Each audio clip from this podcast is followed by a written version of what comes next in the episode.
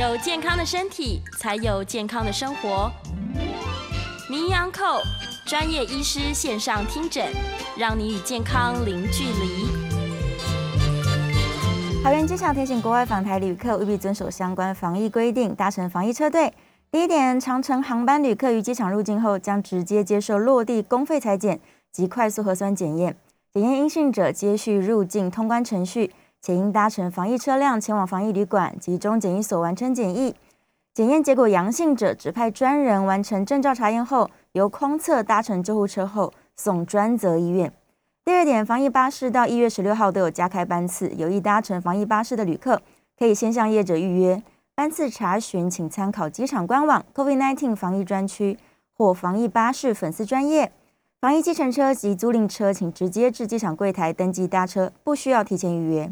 在疫情持续严峻下，感谢每一位工作人员仍坚守着工作岗位。桃园机场会用最谨慎的态度，强化防疫细节，全力做好所有防疫工作，继续守护国人安全。各位听众朋友，大家早安，欢迎来到 FM 九八点一九八新闻台。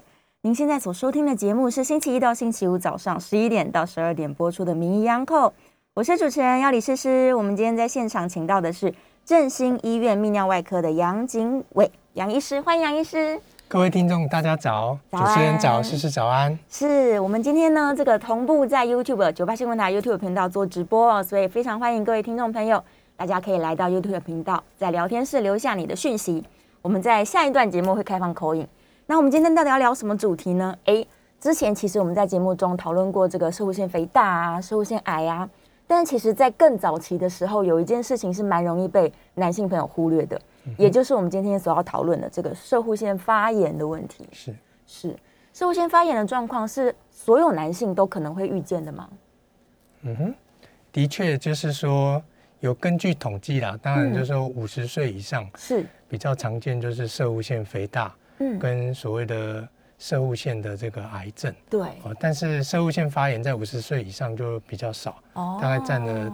它是排第三的，是。但是如果按年轻的族群来说，五十岁以内的话，嗯，那一般有统计哈，大概占了大概五到十 percent。哦。一呢是他有射物腺发炎的症状，或者是他有去就医，嗯，然后被医生诊断出来是这个射物腺发炎。是是是。但如果有些有些是慢性的发炎，其实它不并不一定会有相关的症状，对不对？的确，的确，如果有慢性发炎，的确。不论是对于这个病患或对医生来说，嗯，就诊断跟治疗上面都是一个相当大的一个考验。是是是，所以我们都会想说，哎，为什么到了五十岁之后的男性一定都会有肥大的状况？就蛮大一个比例啦。那会不会就是因为他在年轻的时候可能有一些慢性发炎呐，或者是有一些这个保养上面欠缺注意的，所以才会造成在这个中老年之后有这样子的状况？对，这个的确，是当然是说到说。但先天的因素也是有啦，哦，有一些本身他就是有家族的生物线的一些的疾病，是是，哦，那当然他到了五十岁以后，慢慢这些都会跑出来，嗯，哦，那有一些不见得是有，但是有一一部分的比例，它的确就是一个射物线的发炎，是是偶然因为环境引起的，好，因为发炎感染引起的，嗯。嗯，OK，所以各式各样原因都有可能，对。是我们还是先请杨医师来跟大家介绍一下好了。射护腺到底在哪里？它是一个什么样的器官？是的确哈，我们一开始在说这个射护腺，好像如果如果女生朋友的话，大概就不太知道，因为这个到底在哪边呢？哈，那简单来说，射护腺也叫做前列腺。是好，那它大概一个大小像一个核桃核桃的大小。大家如果没有看过核桃，就想说一颗卤蛋哦，大概是那样的大小。是它刚好位于我们。骨盆腔的中心点，哦，那大家可以从这个图可以看到，说它的话就是上面是接着膀胱，哦，是，好，那膀胱的尿液出来的话，就会经过这个射物线，嗯，那射物线之后往下接就是接到尿道，尿道，哎，那尿道就尿液会经过射物线，就从尿道排出，嗯，好，是，那射物线它基本上呢，它也不是只是一个通道，它也有一些部分的功能，哦，除了说。这个地方会有两个射精孔，是，所以我们如果有一些男性的精液，哦，会从这个射精孔的地方能够能够排出精液。嗯，那另外射物线对于我们男性的精液当中，它也贡献了大概百分之二十。哦，它里面有一些蛋白质啊、淀粉啊，哦，它可以保持这个精子的一个活动度，是，好，然后促进这个精子在这个这个受孕的过程当中，比较不会受到一些，比方说像女性体内一些阴道的一些液体的破坏，让精子保持活性，是，所以它也是有一个这方面的一个生殖方面的功能，是是是，OK，所以它呃位于这个膀胱。出口的位置。是，所以其实它对于我们的尿道健康来说也是有保护的作用吗？啊，当然是，哦，当然是。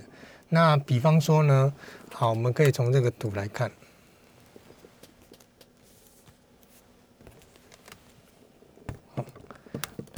如果就。泌尿生殖来说，它有两个功能哦。第一个，当然它是一个排尿的一个出口。嗯。哦，那它某一个部分上面也有一些括约肌的存在，是，所以可以平常让我们的尿液不会因为膀胱胀满它就排出来。哦。哦，它可以有一点阻挡的效果。是。好，那第二个，那射物线也像男性的一个炮台，所以当它射精的时候，好像就是那个炮台的座。哦。哦，可以顺利的。在这个精子的部分，可以有一个强力的收缩，把精液能够排出来。嗯嗯嗯。所以，我们从这个图当中看到说，事实上它分的啊前中后叶是，然后还有左右。哦，那如果就功能上来说，或者是它的一个构造上面来说，它可以分为中央区，对，哦，跟周围区是，哦。那这部分两部分的一个腺体的话，它的成分也比较不一样。中央区的话，就是常常见的它包围的尿道。嗯嗯。哦，那如果说我们正常射物腺肥大的话，都是在肥大这一区。是。所以有些啊年纪大的，那上了年纪的一些男人，哦，这个地方逐渐肥大，大家可以看到它就会容易压迫尿道。对。那排尿就会变得比较困难。是。哦，甚至排尿变细啊，会有容易残尿的一个感觉。嗯嗯嗯。那接下来呢，它的周边区的话，那也是很重要。那周边区它当然里面有一些腺体，有一些这个这个这个腺管的成分。是。但还有一些可能会有一些钙化的东西。那我们知道周边区比较常发生的，就是像我们今天所讲的发炎。哦。哎，射物腺发炎，大部分也是在周围。发生在周围，然后还有男性的射物腺癌，嗯嗯，哦，大概有七成以上也是在射射物腺的周围产生，是哦，所以就小小一个射物腺来说，事实上它里面的一个解剖构造也是被研究的很清楚，是那每一个部分的话啊，可能会带来的一个身体的影响是不一样的，是它负责的功能也是不一样的，对。那到底什么样的原因才会造成射物腺发炎呢？如果照它这个结构来看，那也许是。呃，膀胱跟尿液当中的一些影响因子吗？或者是它外来的可能细菌感染之类的吗？嗯哼，好，这个问题很好哈。那我们给大家一个观念哈。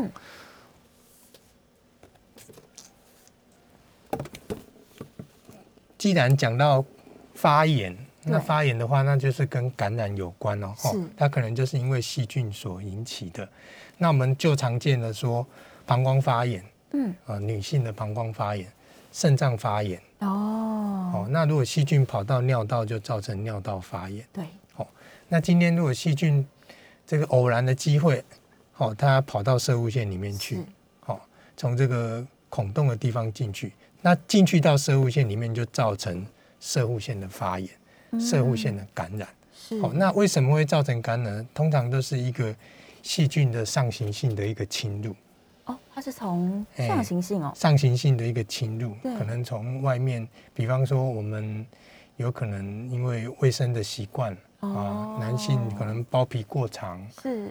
哦，性行为，嗯，或是平常水分喝的少，对，细菌从膀胱里面再跑到这个地方，是，或者是我们因为工作忙碌啊，然后憋尿，哦，憋尿，憋尿，细菌没有排出来，它也有可能会跑到啊这个射物线里面去，是，哎。哦，所以跟它周边都都是有关系的，是。对，有可能从呃尿道外面跑进去，有可能从膀胱这边跑过来，这样，嗯哼，对。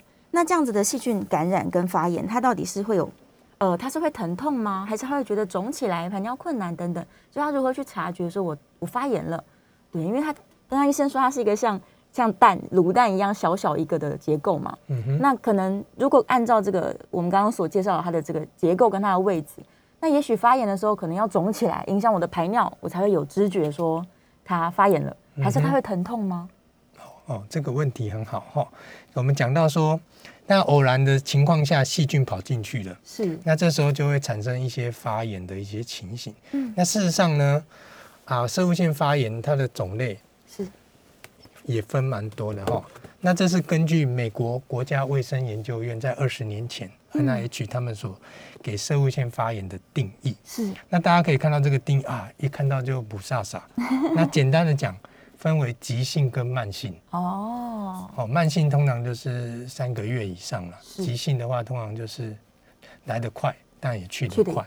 好，那另外有一个就是有细菌性跟非细菌性。嗯，那细菌性就是说你真的做培养，对，有发现有细菌。嗯，好，那有些是真的没有细菌，但是有发炎。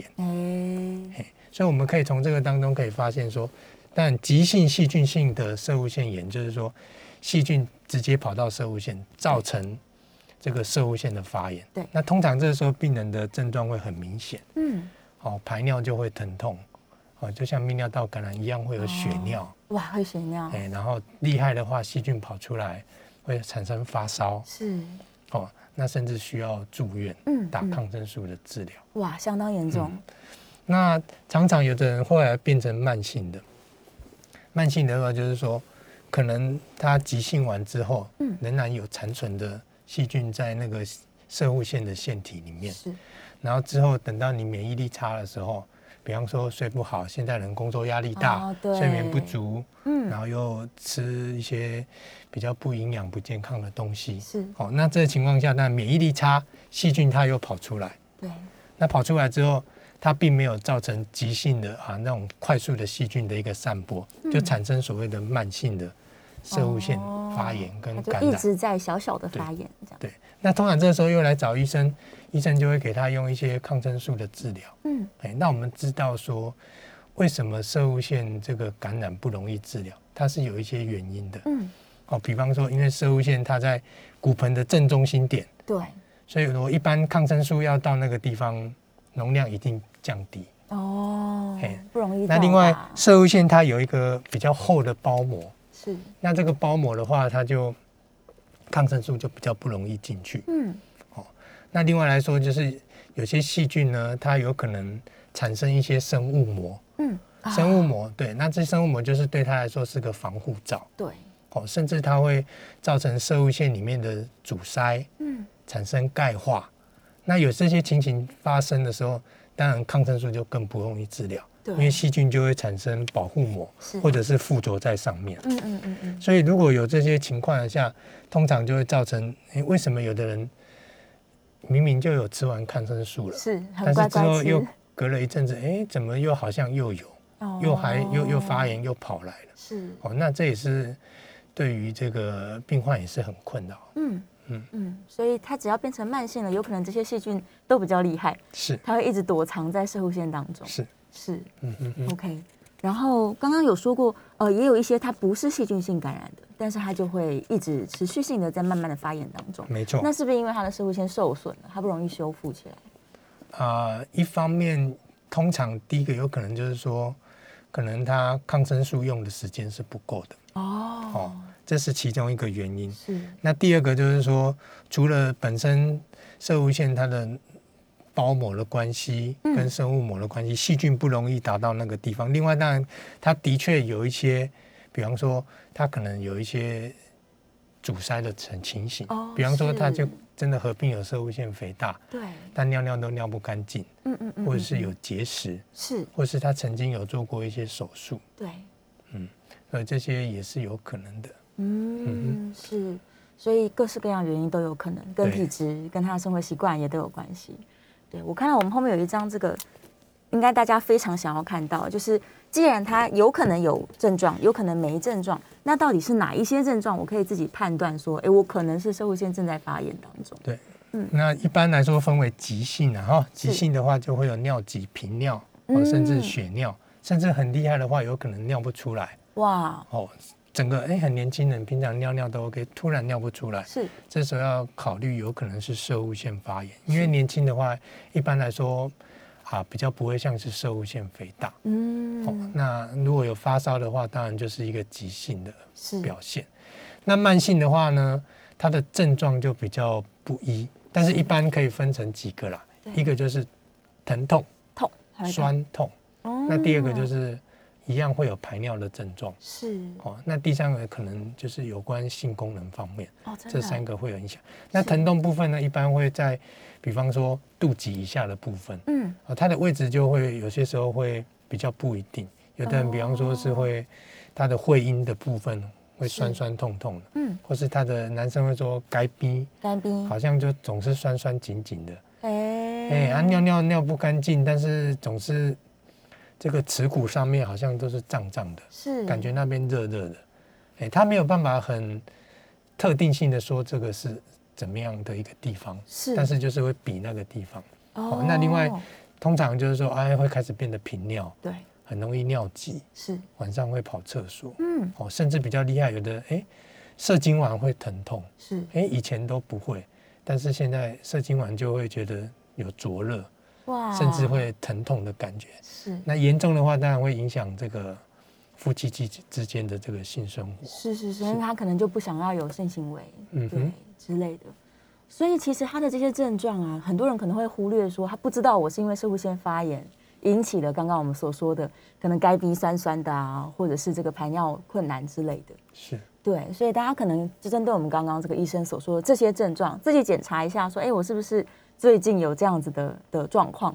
那这些微微的酸痛，可能他本来觉得没什么，吃个止痛药就好了。嗯哼，对，但他就是让这个慢性的发炎就被忽略掉了。是。对，那如果他一直都没什么症状，或者是他都长期忽略这些，呃，所谓的可以自我察觉的这些小小的征兆，那到底会发生什么事情啊？万一他这一直都在慢性社会性发炎，他会不会连带的影响我们的膀胱健康啊，或者是肾脏啊等等的？他有什么并发的问题吗？嗯哼，那接下来看这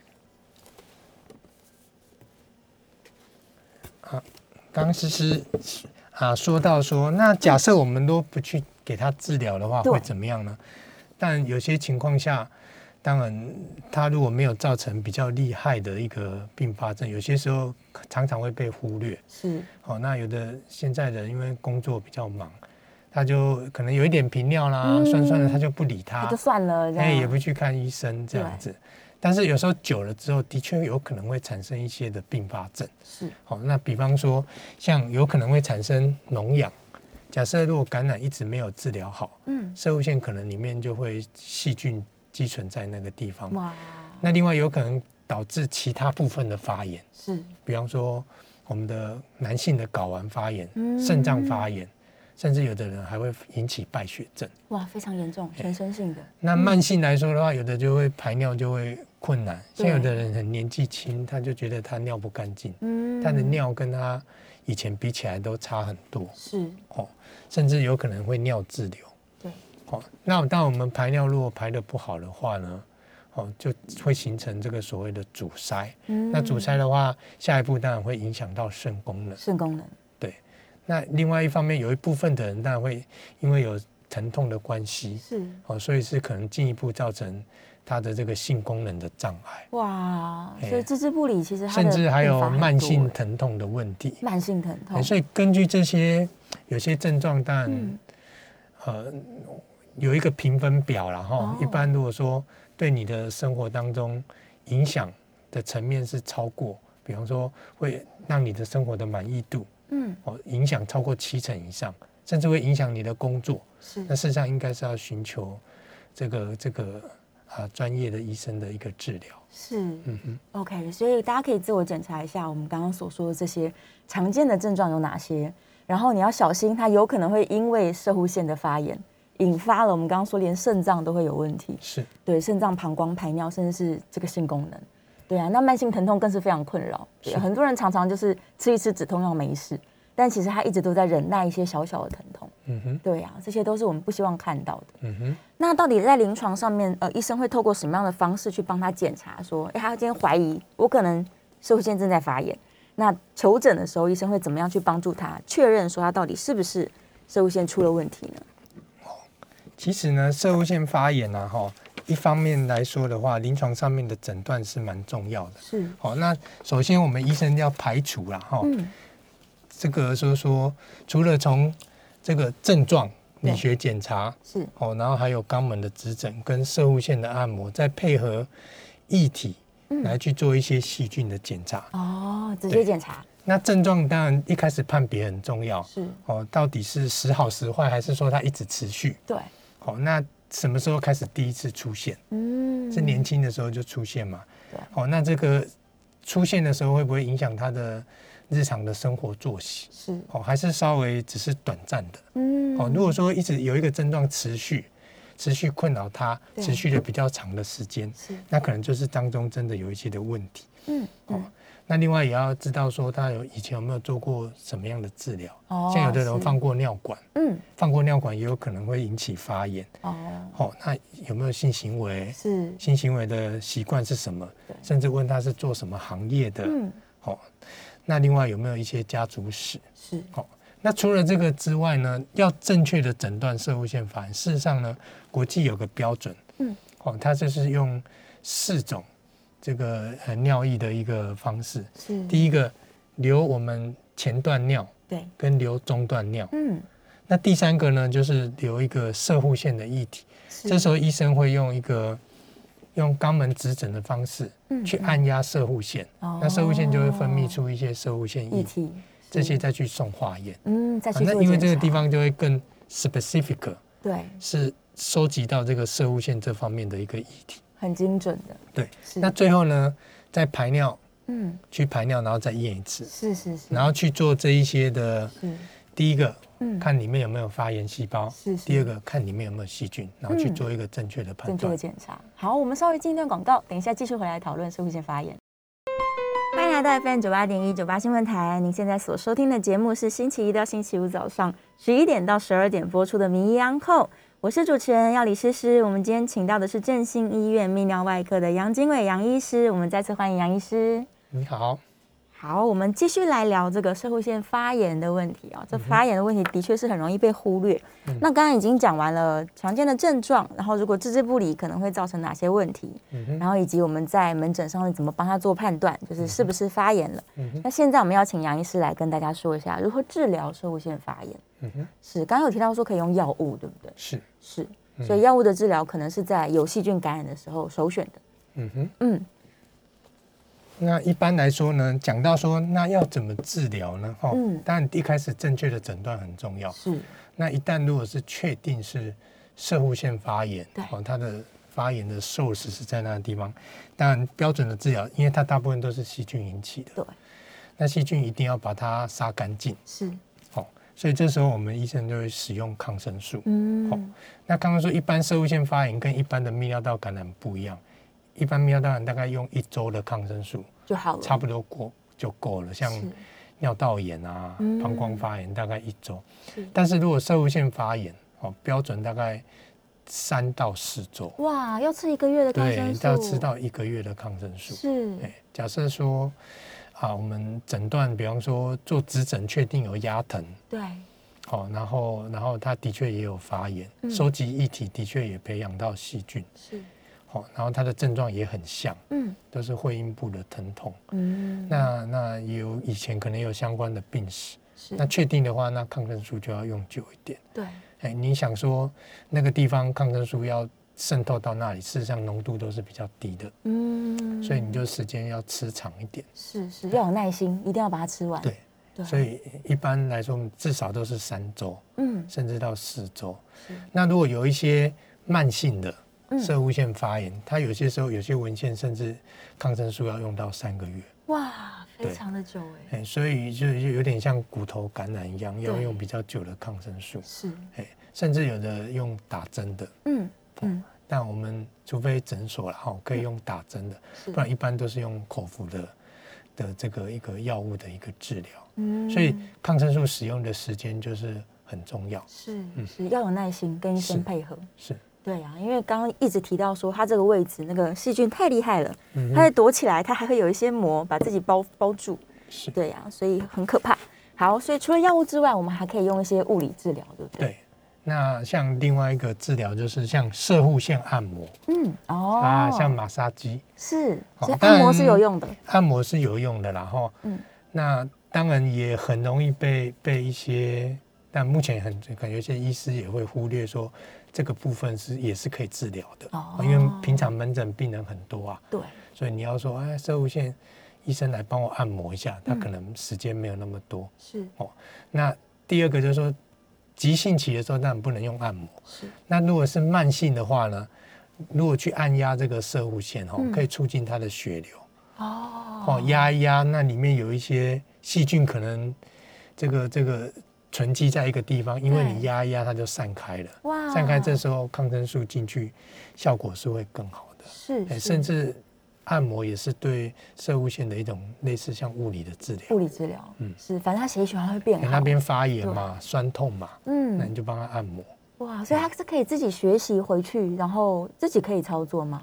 这个问题很好，嗯，可能会有一点困难。对，哎，对，就是说你说男生用，通常都压不太到，是，哎，通常都是要。其他人来做一些的辅助。哦，所以如果有太太啊、家人的话，对，最好是大家来学习一下。对，如果不行，就是到可能到啊有一些诊所是，或者是说像医院这样子。那如果要自己压，有尝试有听过说有病人他回去自己压了，对，那他自己也觉得不错，但是我到现在还在想说，那它是怎么压的？对，很厉害，就是可能不容易操作，对，不太容易操作，是。那另外一个治疗就是可以用泡盆的方式。哦，哦，泡盆的方式也是另外一种的物理治疗哦，热疗嘛，嗯，好让那个地方血管扩张，对，好让它血液循环能够通透性能够增加。哦。如果像一些急性的话，当然温度不要太高，可能三十七度。是。如果慢性的话，那温度可以高一点，嗯嗯，比方说四十三、四十四、四十五度，OK，好，那这个时候就可以增加这个。我们下盘的这个血液循环。是。哦，可以第一个可以减少这个所造成的不舒服，对，好，然后有些酸痛疼痛都能够改善。哦，所以泡温泉也不错。哎，泡温泉也不错，但是要注意这个干净。是是，就是如果是公共浴池的话，也许又有感染的风险。如果你泡完的话，建议当然一定要喝杯水。是，那当然一定可能还是会有一些细菌的存在。哦，所以在家有浴缸最好了。如果没有浴缸，就拿一个盆子。是，对，温水坐浴。嗯嗯。然后这个低能量震波，这个我之前有看到有人在就是在介绍了。所以现在在门诊，它是可以用震波的方式去帮我们达到射物线物理治疗的效果吗？哎，没错，特别是针对这个射物线慢性射物线发炎或骨盆疼痛症候群所造成的这个慢性疼痛。那从二零一五年啊，这个卫福部就核准可以用这种低能量震波。对。那它一个原理当然就是一一个，其实有点类似像我们在睡死，只是它的能量比较低。是。好。那那穿透性没有像碎石碎石那么强，对，它把能量降低，嗯，那比较用浅层的一些组织，是。那如果把这个组织打在这个射物线上面呢，嗯，第一个可以改善它的一个血流，降低一些的发炎的反应，嗯，哦，那另外整个肌肉哈也会因为这个磁震波的治疗可以放松，是，哦，那比较不会那么紧张，哦，那放松的话，当然症状就可以改善，是。好，比方说，而且它改善是蛮明显的。嗯哦，像一般我们会建议说，可能每每周做一次，大概连续做个四次，一次大概都十五分钟。哦。那临床上面效果也不错。是。特别对那种顽固性的，嗯，吃药也不会好，然后常常又会疼痛。对。哦，然后也没有很好的治疗方式，在各个医院 hospital shopping。是。那还好，现在有这个低能量震波，对，哦，它当然可以针对这个射物线这个点，嗯，去做这个局部的一个加强的治疗。哦，所以他只要回诊，然后用这个震波仪来帮他做治疗，是，基本上效果是挺好的。是，是是是，太好了，所以物理治疗也是一个很好的选择。没错。对，那有没有什么严重的状况是需要用到手术的呀？哦，通常如果只是一个炎症的话，对，会用到手术是应该是。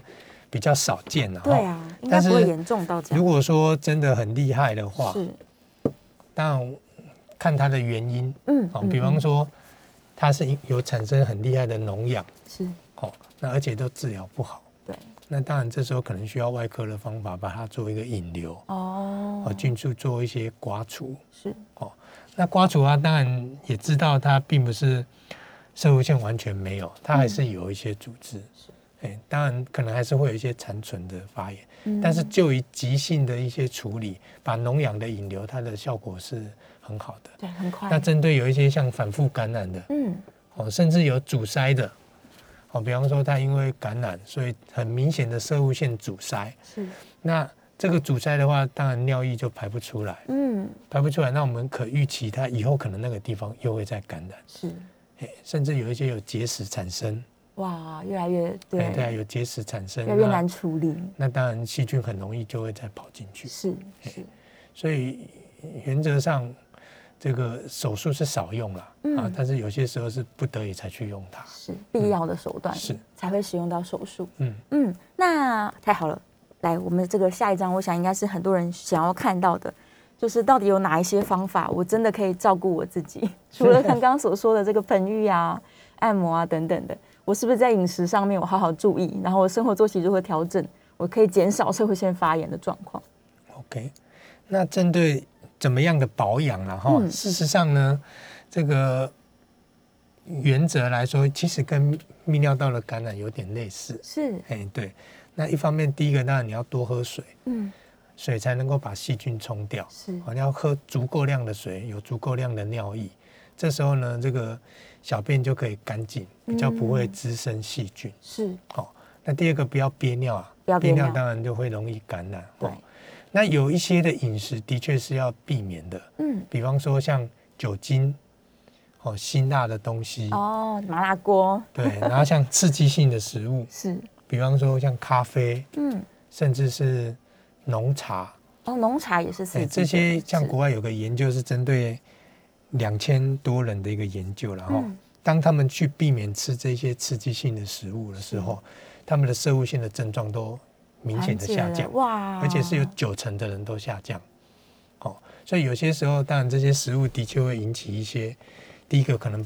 膀胱会比较容易过动，是。频尿，嗯，哦，然后然后解不干净之类的，对，所以这些东西就是要避免，能不吃，但再加一个太甜的东西也不要吃，哦，哎，太甜的东西如果吃了，它会容易感染，是细菌喜欢甜的东西，对，嗯，那接下来呢，要注意你的生活作息，嗯，哦，现在很多人都熬夜嘛，对啊，免疫力就差，过度疲劳，是，好，那如果说你有好的睡眠，好的休息，你的免疫力。提升，提升。的话，那当然是对抗这个细菌感染最好的一个方式，不容易感染。对对。接下来就是像规律的性生活，有的人问说：“哎，那我是不是有感染，我就不要有性行为？”对，尽量避免嘛。尽量避免。事实上不是这样，应该就是规律，要正常。哎，规律。那当然是还是要注意这个清洁。哦，你有适当的排空，当然是对于整个射物线它的一个代谢是好的，哎，是好的，哎，是有帮助的。嗯，对，哦，那有提到说，当然有些运动要避免哈，比方说像骑脚踏车，骑脚踏车啊，哦，大家可以想象骑脚踏车的时候，我们身体的重量都压在上面，哎，都是压在这个射物线上面，是，那压久了，它当然有可能会循环不好，对。好，那有可能本来你的感染已经好了，又压一压之后，你又开始又发炎了，又酸，然后你搞不清楚是不是又发炎，是是，又来找医生。嗯，好，那这些这个活动就是要尽量避免，避免。对，然后当然是均衡饮食啊，多休息啊，多吃蔬菜水果等等。没错。对呀，好，太好了，我们这个详细的叙述了非常多如何去保养我们的射护线哦。在下一段节目，我们可以来接扣印，然后稍微休息一下，我来把扣印专线先说出来。零二八三六九三三九八，零二八三六九三三九八，欢迎大家可以扣印。那我们下一段也会开始回答我们在 YouTube 聊天室大家的问题哦。欢迎回到 FM 九八点一九八新闻台，你现在所收听的节目是星期一到星期五早上十一点到十二点播出的《名医安扣》，我是主持人要李诗诗。我们今天现场请到的是振兴医院泌尿外科的杨经纬杨医师，再次欢迎杨医师。你好，好，我们在线上呢，这个很多人关心的射护腺发炎的问题，线上有一位庄先生。庄先生，请说。停一下哦，我有一次憋尿哦，啊，结果尿排不出来，哦，结果有血尿啊，去去挂急诊插尿管，啊，结果过两三天以后，我去荣总检查，什么事都没有，嗯，为什么怎么样？膀胱做膀胱镜，哎，做超音波，电脑断层的做，都都没事。哎，请问问医师为什么会这样？好，好。那刚刚那个庄先生有说到说他这个憋尿憋尿哈，然后然后有血尿是。好，然后突然就尿不出来，嗯，这应该是急性的发炎是。泌尿道感染，嗯，好，那当然这个有可能本身有一些射物腺排尿平常就比较慢的情形哦，所以这情况下因为发炎的话，当然射物腺也会跟着肿起来，是。甚至有时候膀胱。啊，也功能也会下降，这时候有可能会急性尿不出来。是，哦，那当然哪一个先哪一个后很难讲，有些时候是感染之后才尿不好。嗯嗯。那有一些时候是，呃，先尿不好之后又产生感染。哦。啊，感染接下来就真的尿不好，尿不出来。嗯。那这时候因为导尿，把它里面的细菌加上一些的药物、抗生素，吃一吃可能它就好了。哦，是，所以它有可能真的是好了，它就是一个急性的发炎急性的一个发炎。对对，那当然可能就是一一般膀胱发炎。嗯，那当然有可能是射物腺发炎。是是，但如果他后续检查都没有什么问题的话，也许回诊，也许回诊再跟跟踪一下就好了吧。对，是。好，我们还有一通电话是李先生，李先生请说。啊，你好，那个医生你好，我今年五十七岁，那我现在有在吃那个射护腺的药啊。嗯，那我会吃这个药，大概是两三年前吧，因为夏天比较热，我喝了蛮多的可乐。那那年的夏天，就是喝了可乐之后，喝了蛮多可乐之后，我就开始觉得我尿尿就是，呃，会排尿排不干净，然后或者是说我那个红肉啊吃的比较多，也会这个样子。但是我吃了那个射护腺的药之后，我有个现象就是尿还 OK，就是说排尿还算顺。但是会有残尿的问题，那我也搞不清楚我这到底是算是射物线的问题呢，还是膀胱没无力的问题？因为有时候尿尿尿完之后就会有残尿，然后就感觉如果已经尿完了，可是又觉得哎，它好像还会剩了几滴出来这个样子。那这一点就想请医师啊，麻烦帮我告诉我一下，这诊断方向是还要再修正。谢谢。嗯，是。哦。那针对这个李先生的问题啊，大家可以看到这个图了哈。嗯，一般我们排尿的话，一定要经过射物线。对。好，那如果尿不干净，嗯，或者是这个有容易有残尿，代表这个地方尿完了之后，还有一些尿残存在这个膀胱三角的地方。是。那当然。两个原因呢，第一个就是这个射物线真的太大了，对，阻塞了，哦，它往内压迫阻塞，所以这个尿流不出来。是。第二个就是膀胱的确力量不够，嗯，它没有办法把这一些剩下的尿把它挤出来。是。那这两种原因都有可能，嗯嗯。好，那当然临床上可能需要找那个泌尿科医生，对，去帮你做一个判断。嗯。那通常残尿多的话，有时候射物线它会突到膀胱。哇，那膀胱它要经过一个山坡，再把尿液排出来，那当然这个的确就是可能跟射物线是比较有关的。是，好，那你说膀胱无力的话，通常就是要年纪再大一点。嗯嗯，比方说他可能都射物线肥大，都二十年都没吃药啊。对，哎，那七八十岁，有些时候他尿尿的确是尿不干净，是，或是他曾经有中风过。哦，然后可能走路也不好。嗯，这个时候可能膀胱功能是下降，对，哎，所以当然有这些症状，几乎七八十岁的都有，嗯，哦，那如果比较年轻有，那要去考量是不是射物腺肥大，对，然后产生一些残尿，而且你有说到说吃了药物之后就改善，对，吃药物其实它作用就是在这个地方让这个地方扩张，是，那吃药有改善，代表扩张改善，你尿就排得干净，嗯，那反推当然没有吃之前可能。还是有一些阻塞的现象，是是是，所以他的确可能就是这个地方没有那么健康，对啊，持续在做门诊的追踪可能会比较好。是是，好，来我们来开始回答线上的问题。如果还有一些时间，如果想要 call in 的朋友，我们的 call in 专线是零二八三六九三三九八零二八三六九三三九八。